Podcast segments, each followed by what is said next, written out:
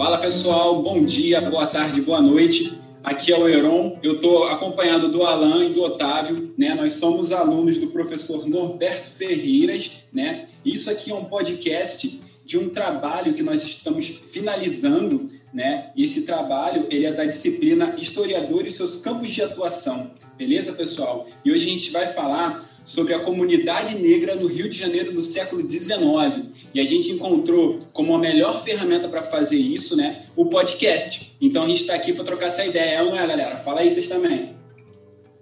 Saúde, saúde. Sejam bem-vindos. Esse papo aqui vai ser de verdade, porque sabe como é, né? 30 minutos para falar de um século. Então, vai ser de verdade.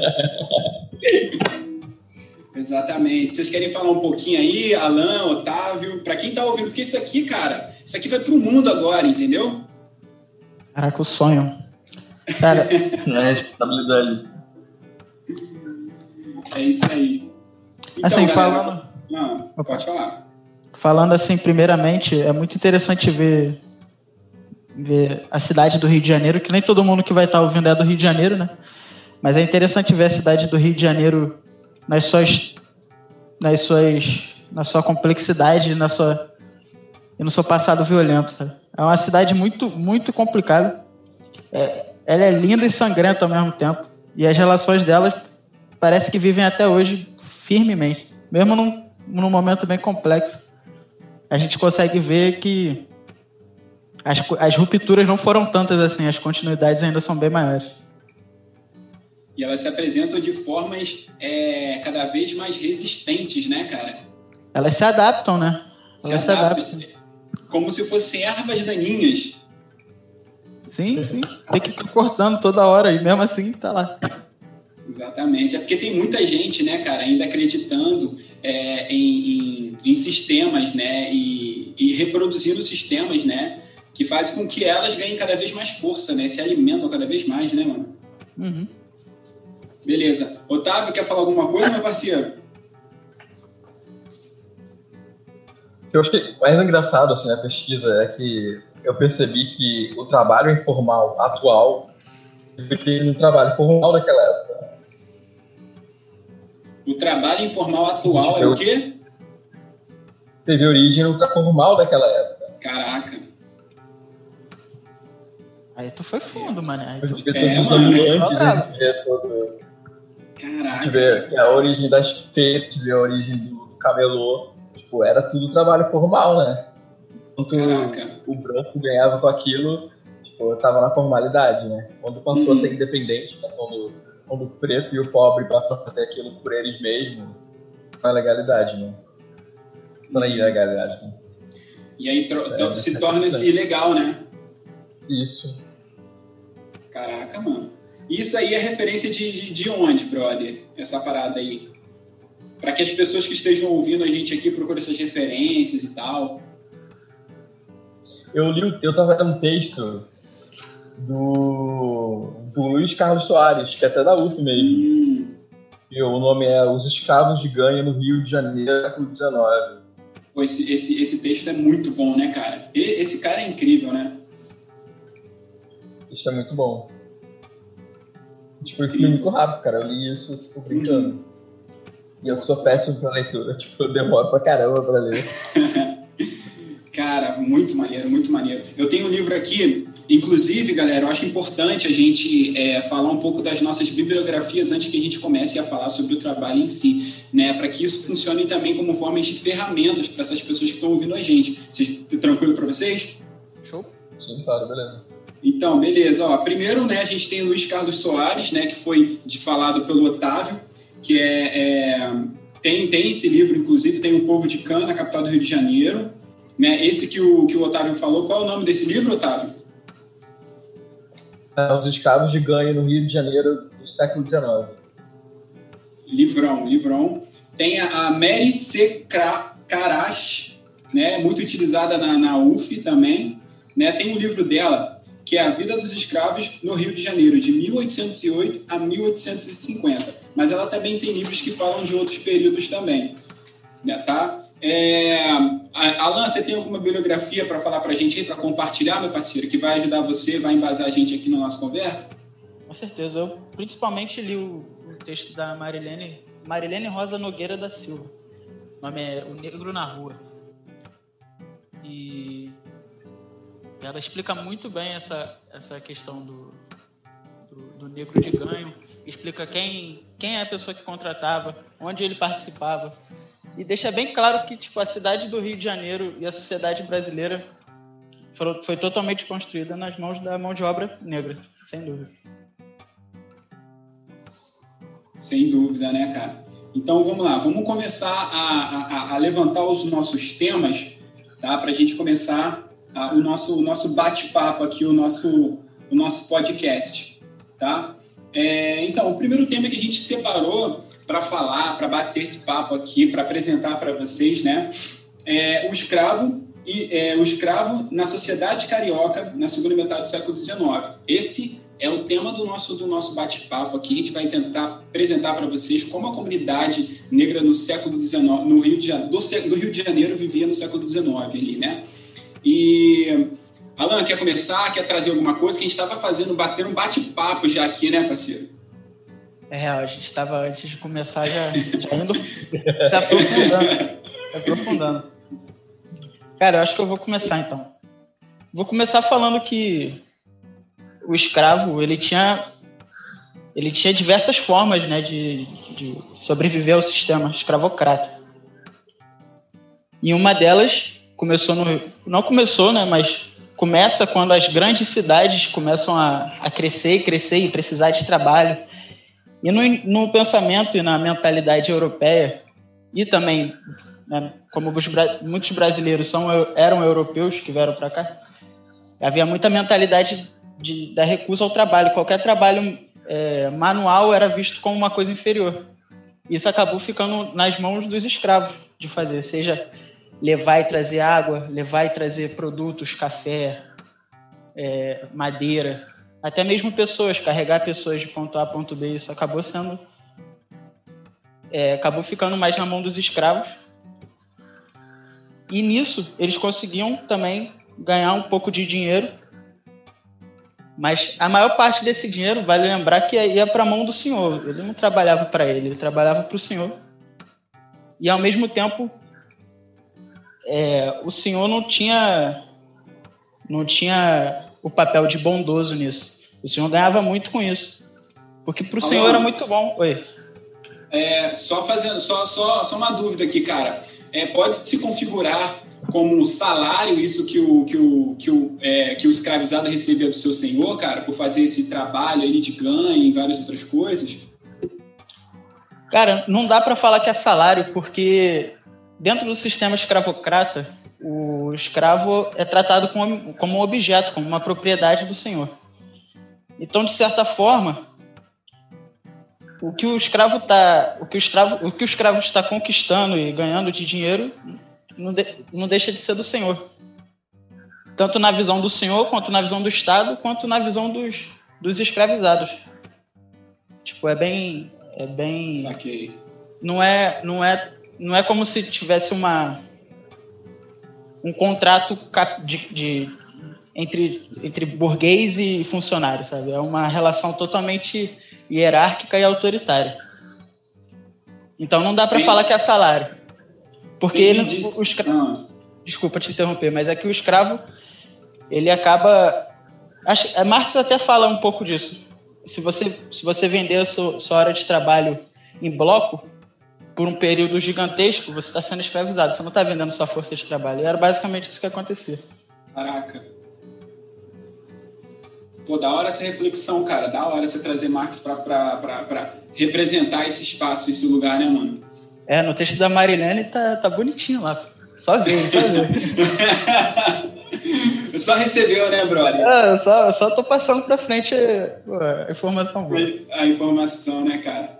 Pô, cara, esse período do século XIX, ele diz muita coisa pra gente, né? É, porque o Rio de Janeiro, ele foi o território, me corrija se eu estiver errado, galera, mas ele foi um dos territórios que mais recebeu escravos, né? Em todo esse período, em todo esse período de escravidão né? principalmente na segunda metade do século XIX, né? que a, a Inglaterra já estava com toda aquela questão do bloqueio e etc.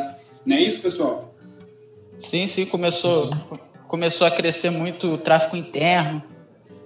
Então ia muitos, muitos escravos do Rio para as lavouras de São Paulo. E cara, deixa eu te falar, eu tava lendo, né? É, eu tava lendo o texto do, do Luiz Carlos Soares, né? O povo de Cana, capital do Rio de Janeiro, e ele fala um pouco sobre essas diferenças entre os escravos de ganho, né? Que existiam várias categorias de escravos de ganho diferentes, né? Cada um que fazia um trabalho diferente. Você falou, você trouxe essa parada do escravo de ganho, e aí a gente tem o escravo de ganho que é, servia, sei lá, para marceneiro, de tudo um pouco, né, brother? Cara, o escravo, o escravo de ganho. Opa. Não, eu vou só, vou só complementar aqui, que aí você, você pode falar se quiser. O, o escravo de ganho, ele, ele muitas vezes fazia várias funções. Ele era sapateiro e pescador. Ele era, ele carregava e fazia, e fazia ferramenta para para capturar pássaro, gaiola, porra toda.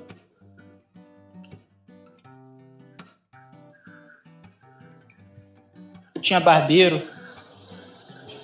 Quer complementar alguma coisa? Cirurgião de rua.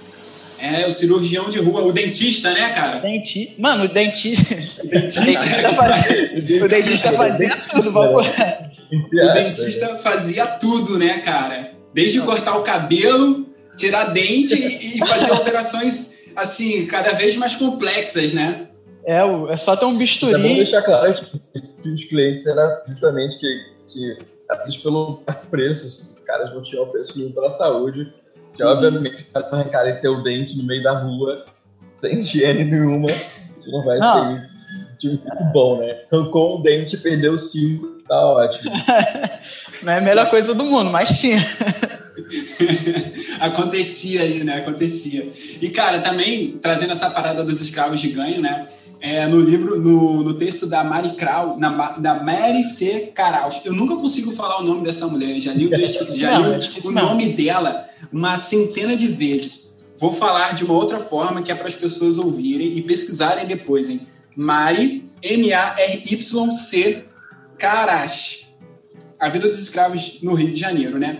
Ela fala sobre essa relação dos escravos de ganho também, né? E ela pontua muito sobre as quitandeiras, que eram aquelas mulheres, né? Que ah, aquelas mulheres negras, né? Que passavam a cidade do Rio de Janeiro inteira ali vendendo vários quitutes, né? Com aquela coroa de coisas para vender na cabeça, repleta de doces, de fubá, de feijão, não é isso?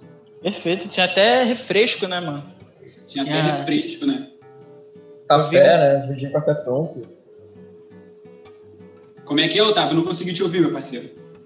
Café também, ela vendia um café pronto. Café pronto, né? Aí você imagina, né? O calor do Rio de Janeiro, ali no largo do, do ali no largo do Rio de Janeiro, ou até mesmo em frente à praia aqui no, no é, na, onde hoje é a Praça 15, Praça 11, ali, aquele uma montoeira é, de escravos. Que era mais ou menos ali, né?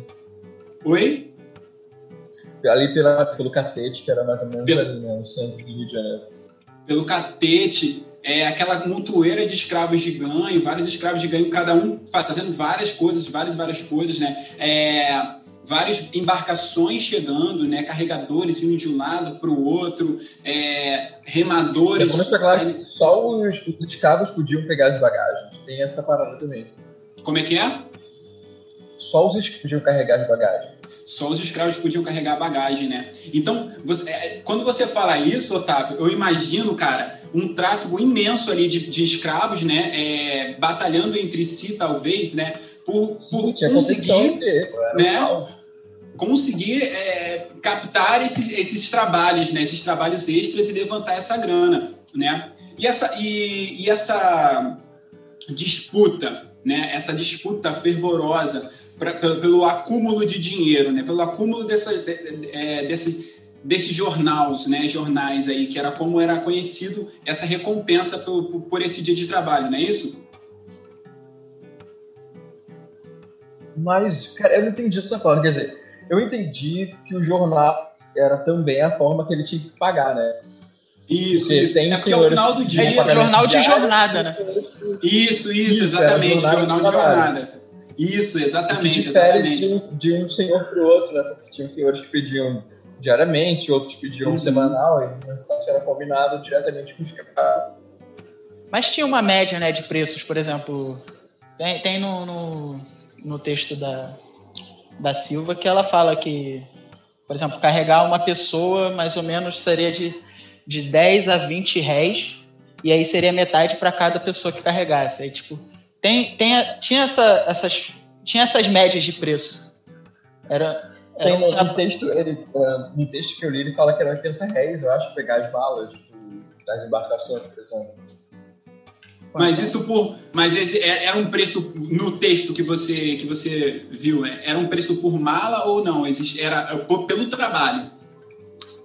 Era, eu acredito que seja por mala, porque tipo. O texto não deixa claro, assim.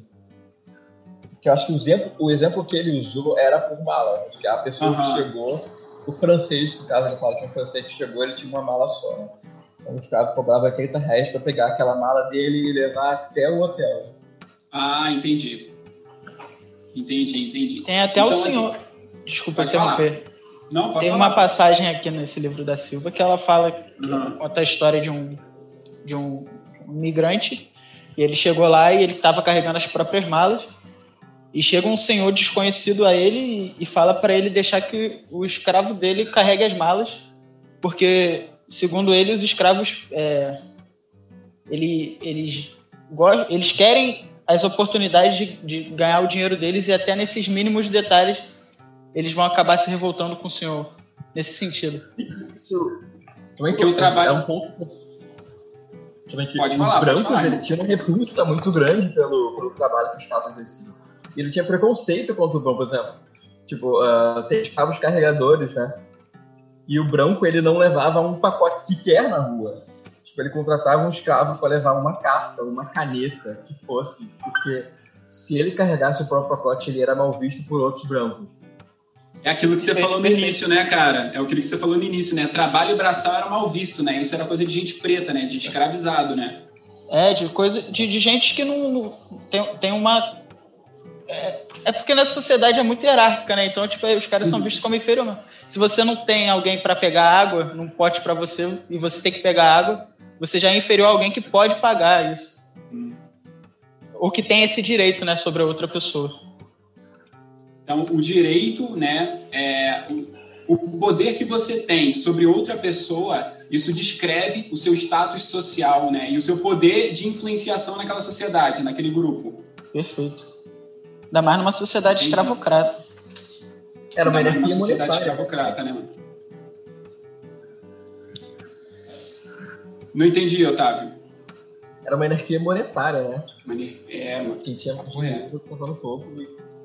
É, é, um, é uma é, é uma hibridização interessante, né? Do monetário e social num, e escravocrata, tipo, num pensamento europeu também. Uma, porque é muito, contraditório, é muito contraditório, porque não, não gostar de trabalho, mas ao mesmo tempo depender de trabalho, senão morre, né? Porque... É, mas aí, meu parceiro, aí o trabalho não é o dele, né? É o corpo dele, né? Ou seja, ele tem. Porque eu acho que isso está muito interligado no poder que você tem é, sobre o corpo, né? Sobre as vontades. Então, se você controla a vontade do outro e o corpo do outro, né? Isso coloca você no, no, no status de poder. Então, quando você tem o controle sobre o seu corpo e sobre as suas vontades, você também se torna uma pessoa poderosa. Perfeito, perfeito. Né? Deixa, eu peguei aqui, galera, é, alguns, alguns tipos né, de trabalhadores, alguns tipos de, escravo, de, de ofícios né, que os escravos de ganho eles faziam. E isso também está no livro A Vida dos Escravos no Rio de Janeiro, daquela autora que eu falei para vocês, que eu não vou repetir o nome dela aqui porque eu não consigo. Tá? E aí ela tem aqui, ó, hortelões e caçadores, que tinha uma galera que, que ficava caçando, né? Porque isso era muito comum, né? A caça, a caça por, é, por alguns animais, é, é, pássaros e etc. Que nesse livro dela, ela fala isso. Né? Exatamente. As florestas. Aí você imagina o centro do Rio de Janeiro com floresta. As pessoas saindo para caçar, olha que doideira. É um ambiente vivo, né, mano? Tipo assim. É um ambiente vivo, cara. É um ambiente vivo e repleto de possibilidades, né? repleto de possibilidades. E a, e a adaptação da comunidade negra nesse ambiente diverso, né? ela, é, é ela é de se assustar, né? Pra caralho, tipo. Não sei se pode xingar, né? Mas já, já xingando. Hoje você não imagina que tivessem. Sim, sim. Sim, é, é, é, é interessante a gente olhar hoje para, por exemplo, as pinturas do Debré, por exemplo, né? Ou algumas fotografias de, é, antigas daquela época. Não sei nem se eu posso dar o nome de fotografia, que era gaguerreótipos daquela época, ou próximas daquela época. É, como é diferente né, essa estrutura do Rio de Janeiro, como a, a cidade ela, ela, se, movi, ela se, se modificou, né? Como antes parecia ser uma vida e agora ela parece ser outra parada, entende? Sim, as formas. É fonte, né, da, da, época, né? Porque, tipo, não só as pinturas, como eles têm relatos, né? Eles têm, é... relatos. É... Ele relata bem mesmo. Verdade, verdade. A galera que está ouvindo a gente. É uma visão europeia, né, do ambiente. Sim, sim. Sim, com sim, certeza. É, é uma visão, é uma visão, é, é uma visão fortemente europeia, né, cara? É, tipo, fortemente de tudo, né? É, é, é exatamente, exatamente. É, é desde do, do, do calor a, a, tudo, a tudo, né? Literalmente. Nossa, o nego tá cantando, tipo, ele odeia, ele reclama, tipo, é, é repugnante, assim, mas chega a ser engraçado, sabe? É tipo, ele. Tá muito, ele tá muito preso no mundo dele e ele não quer sair mesmo, tá ligado? Não, mano. Não quer sair, não quer sair. Porque a vida, ela é difícil, né? Não, e, pô, chegar, chegar com o. o, o é, mas acho que essa é, essa é interessante do, dos relatos, porque a gente vê. A gente consegue ver a opinião do cara claramente nos relatos dele, só da forma dele uhum. se retratar do outro. Então acho que o relato o relato acaba dizendo muito mais da pessoa do que do ambiente. É, é caraca. Da, da, da, da, questão da escravidão, né? Uhum. Todo o maltrato, toda, toda a má situação, toda, tipo, todo, toda, toda aquela questão, todo o sofrimento, ele é, ele é simplesmente banalizado, né? Tipo, ninguém se choca com aquilo. Com a naturalidade possível, você vê um escravo sendo açoitado, sendo carregando aquelas bolas de metal no pescoço, no pé, a morte de escravos. Você percebe que realmente não comove, não existe um, um sentimento por isso. Sim, né, mano? Vai, vai desde a desumanização científica, biológica, até a, a desumanização espiritual, né? A falta de alma, a, tipo, a, as entidades serem classificadas como demoníacas. Né? Tipo, é uma desvalorização em vários aspectos. O Calé reclama da cantoria, dos estilos que, que perturbam o ambiente. Mas, tipo, o sofrimento do cara, pô, tudo bem, né? Tudo bem, é o espancamento, tudo bem, o falstatar, cantar não pode, beleza. Foge da realidade dele, né? Do, do, padrão que ele, que ele estipulou como normal, né? A comunidade é que... preta é, é, é, se acumulando pelo centro do, de, de, de, uma capital, né? E, e fazendo sua festa, né? É isso causando estranhamento. Isso causa estranhamento. Porque, porque o interessante, é, é interessante que a metade da população, em algumas, em algumas, em algumas épocas do Rio, é, foram metade, metade de negros, né? Então é de se imaginar que é de se imaginar que eles ficavam assustados com, com, com a possibilidade de uma insurreição, principalmente por causa das revoltas dos malês, revolta dos nagôs na Bahia. Real, real. real. E era, um, e era um, um medo um medo tão potente, né, que a forma que eles tinham para é, destruir qualquer tipo de possibilidade era de fato, né, é, a caça, a, destru a destruição, né, desse, de, desses grupos, né, qualquer possibilidade de é, de organização da comunidade negra para qualquer coisa era, era fortemente reprimida, né? Uhum fortemente reprimida. E aí a gente pode até falar sobre a questão do, do, dos quilombos, né, cara? Que eram esses, que eram esses territórios né, de refúgio, né? De, de, fuga e refúgio e de resistência dessa comunidade negra que fugia, né? Da, da Casa Branca e tudo mais. Perfeito, perfeito. É. É, não sei quem, quem de vocês dois falou, galera, sobre essa relação do escravo para com o senhor, né? E com os outros escravos. Pô, vocês poderiam falar um pouco mais sobre essa parada da relação do escravo para com o seu senhor? Que a gente estava falando, a gente começou falando sobre um pouco disso, né? A gente até trouxe essa questão da, da comparação né, da vida do Senhor e da relação dele para com o seu escravo, até trazendo um pouco mais para os dias atuais e tal. A gente conversou um pouco sobre isso, né? E se vocês tiverem alguma, alguma bibliografia, alguma coisa poderosa para apresentar para a gente nesse, nesse lugar? Cara, eu. Eu... Ele fala, ele dá vários exemplos assim e quando eu comecei a ler o texto, eu tava com o pensamento de que o escravo de ganho ele tinha uma vida melhor que o escravo da fazenda, né? Uhum. Só que, tipo, não é, cara. Assim, acho que é igual ao espiritual, né? Assim, tipo, a gente tem vários casos, óbvio, vários exemplos. O escravo que vivia próximo ao senhor e o escravo que vivia em outra cidade, né? Mas, assim, os escravos, ele tinham seu dever, né? Por exemplo, a gente falou da, dos jornais. E, tipo, o cara, ele precisava dar o jeito dele de dar aquele dinheiro para o Senhor. Né?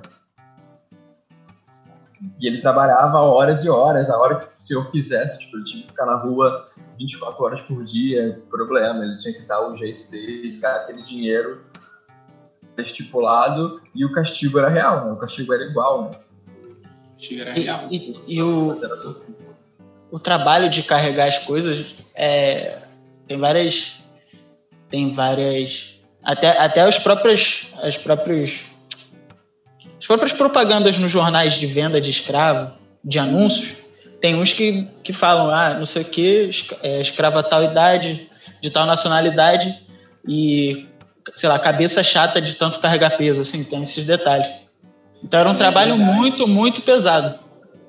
Verdade, verdade.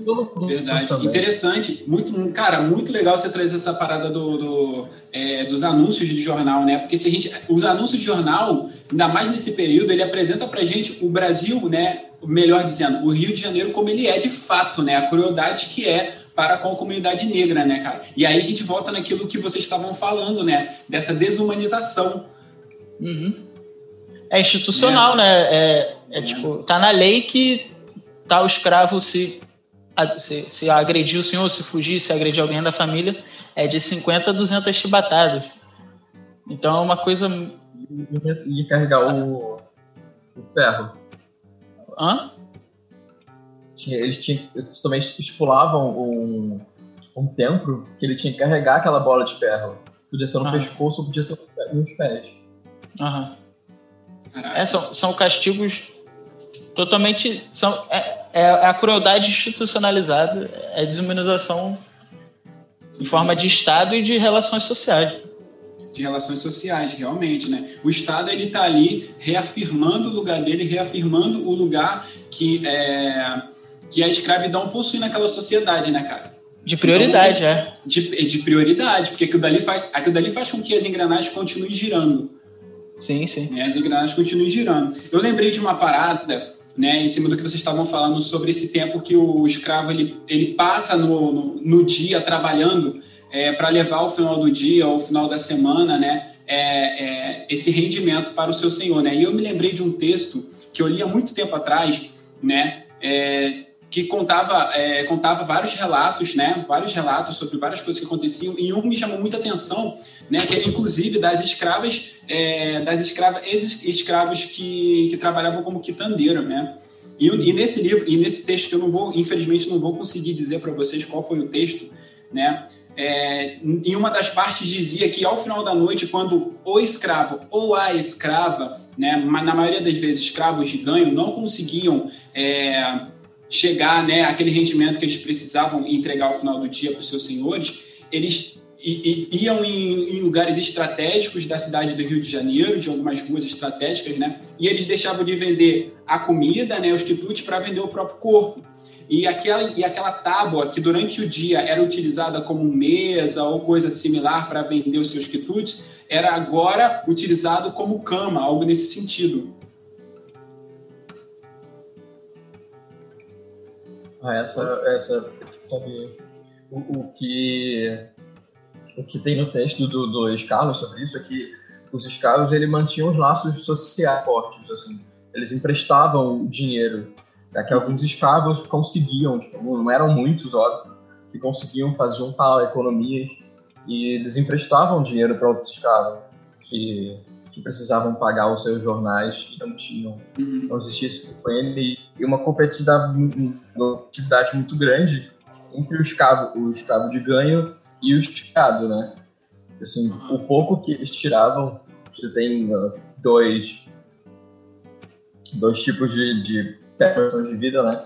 Que o escravo é, ele precisava daquele dinheiro para comer, né? Para viver, né? E o escravo de ganho, não só para comer e para viver, ele ainda precisa pagar o, o, o, seu senhor, né? Cara, olha essa, olha essa relação, né? Como ela é, como ela é, ela é deficiente, ela é repleta de, de, de benefícios para o senhor, né, cara? E aí a gente volta de novo naquela ideia da desumanização, né? É só, só, do, só do senhor não precisar ficar, ficar tomando conta porque o Estado tomaria conta, né, no sentido amplo da coisa, já é benéfico para o senhor. Então, tipo, é uma, é uma coisa que, no fim, no fim, é benéfico para o senhor. E para o Estado também, porque o Estado prendendo, prendendo um, um escravo por qualquer motivo que seja, ainda pode utilizar da mão de obra dele e ainda, ainda pede indenização para o senhor. Ainda tem esse detalhe. Se, por exemplo, se o escravo de ganho não tiver com a licença, o senhor Verdade, tem que pagar. Bom, você ter lembrado dessa licença, né, cara? Que, tinha, que, que era um documento, né, cara? Um documento assinado pelo senhor que estipulava o horário que aquele negro podia ficar até Sim. mais tarde, não é isso? Perfeito, perfeito. E é, e é, e é, mano, é esse controle né, da vida, né, é o controle da vida, da, da, da liberdade do outro. Quando a gente para para pensar é, sobre os nuances que a, que a escravidão, que esse período de escravidão teve no Rio de Janeiro, no Brasil, no contexto geral, o que, que isso significou, a gente acaba começando a cavar isso, cavar, cavar, cavar, e encontra coisas mais absurdas do que a gente viu ontem, né? Do que a gente percebia ontem, né? A gente, é, exatamente, a gente vê muitas rupturas, mas a gente também vê muitas continuidades. Muitas continuidades. Muita, muita coisa. Deixa eu voltar aqui, galera. É, é, Para quem está ouvindo a gente, né, a gente está tá fazendo esse, esse podcast aqui e ele também está sendo feito através de um programa. E eu queria saber com o Alan quanto tempo a gente ainda tem, Alan. Se já apareceu alguma coisa para você, se vai finalizar, para a gente também não parar no meio do caminho. Cara, se eu te falar que eu não sei ver isso aqui, você acredita? Olha, gente, eu mandei uma mensagem às 21. Então acho que por ali que foi que a gente começou a gravar. Né? Certo. Então deve estar tá acabando já isso aqui. Deve estar tá acabando. Então vamos, vamos. É porque é um tema muito, muito, muito bom para a gente desenvolver, né? Muito bom para a gente desenvolver. É muito conteúdo para a gente elaborar, né? E conversar. Mas vamos chegando para o fim. O que vocês acham aí para a gente também não ficar no meio do caminho? Vamos, vamos começar assim. Pô, é, a gente separou né, como argumento né, para a gente fazer essa, essa, esse bate-papo, né, é, o porquê que a gente está fazendo isso, né, o porquê que a gente quer falar sobre esse assunto, é, porque a gente acha que é interessante continuar falando sobre esse assunto, né, e por que a gente escolheu o podcast né, é, como uma ferramenta para disseminar essa conversa e esse tema que para a gente é tão importante. É, vocês querem começar a falar, pessoal? Bom, vou começar então, já que já estou aqui animado. é que a, a gente a gente está sendo uma geração de historiadores que está sendo formado no meio da, da, do mundo virtual, né? Então nada mais justo do que a gente aproveitar todas, todas essas formas que tem de divulgação, porque história história tem como ser divulgada de várias formas, né, mano? Desde cantos, desde de, de escritos, desde vídeos, desde fotos, desde jogos, desde músicas. Então, é uma variedade imensa que a gente tem que explorar, porque, pô, nem sempre a gente pode estar lendo, às vezes a gente pode estar dirigindo, às vezes a gente tem que estar vendo alguma coisa e bota o podcast no, no ouvidinho, fica mais inteligente, automático, nem osmose. Ai, o argumento melhor que esse no ar. Coisa linda. Pô, show de bola. Otávio, quer falar alguma coisa, meu parceiro? tipo, é, eu gostaria de salientar uma coisa né, que, tipo, assim, é importante deixar claro que esses escravos que eles, eles juntavam dinheiro, eles conseguiam comprar a, a, a liberdade deles são casos excepcionais. Assim, não são para usar, não é para usar esse tipo de escravo como exemplo, porque realmente o cara ele trabalhava e o que ele ganhava ele era era para pagar os senhores. Então a gente tem exemplos de escravos que tinham dinheiro guardado, escravos que tinham que compravam hospitalidade, mas são casos excepcionais. A gente precisa realmente deixar isso claro. É, perfeito, perfeito. E Importantíssimo. Isso começou a, a ficar mais forte apenas 17 anos antes da abolição, em 1871, que começou a aumentar consideravelmente os casos de alforria. Então, a alforria era uma coisa muito difícil mesmo. O que mais acontecia era o escravo ficar velho e o senhor, para não precisar cuidar dele, dava alforria para ele. Isso era o que mais acontecia. E aí ele saía da casa do, desse seu do senhor, né, direto para a rua, né? Perfeito. E aí inicia-se mais fortemente aquela, aquele, aquela parada que você falou no início da nossa conversa sobre a vadiagem, né? Que a rua começa a, a ficar ainda cada vez mais repleta de, de, de, negros e negras morando na rua, né? Em situações cada vez piores, né? Que inclusive, né, lo, é, logo depois da, da, do fim da, da, da escravidão no Brasil, né? Tem esse início né, ao Código Penal, não é isso, pessoal? Me corrija se eu estiver errado. Pior que eu não sei. Isso é uma parada importante. Porque até então, até então a gente não tinha um código penal fiel e forte, tá ligado? Uhum. Presente. Só que foi necessário, depois do fim da escravidão, ter um, um, um código penal. Porque até então, cara, se você parar para pensar, né, é, a, a polícia ela tinha, um, ela tinha algumas funções, mas uma das funções mais importantes era aquilo que a gente falou, né, que era controlar esses negros, né? Sim, sim. E ela continua e ela precisava continuar fazendo isso, né? Enfim, galera, é é muito bom estar com vocês nessa noite.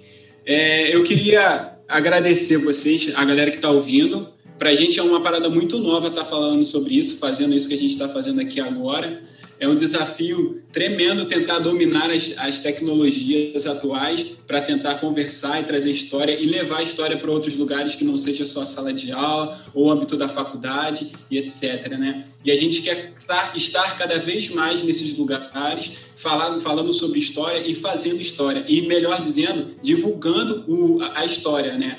o trabalho do historiador, porque o trabalho do historiador ele é estar nesses lugares e discutindo sobre todas as coisas, sobre todas as coisas, sobre não só sobre é, a história em si, mas, so, mas também sobre a sociedade e o dever e o, e, a, o dever da sociedade ou o que a gente está vivendo, a nossa realidade.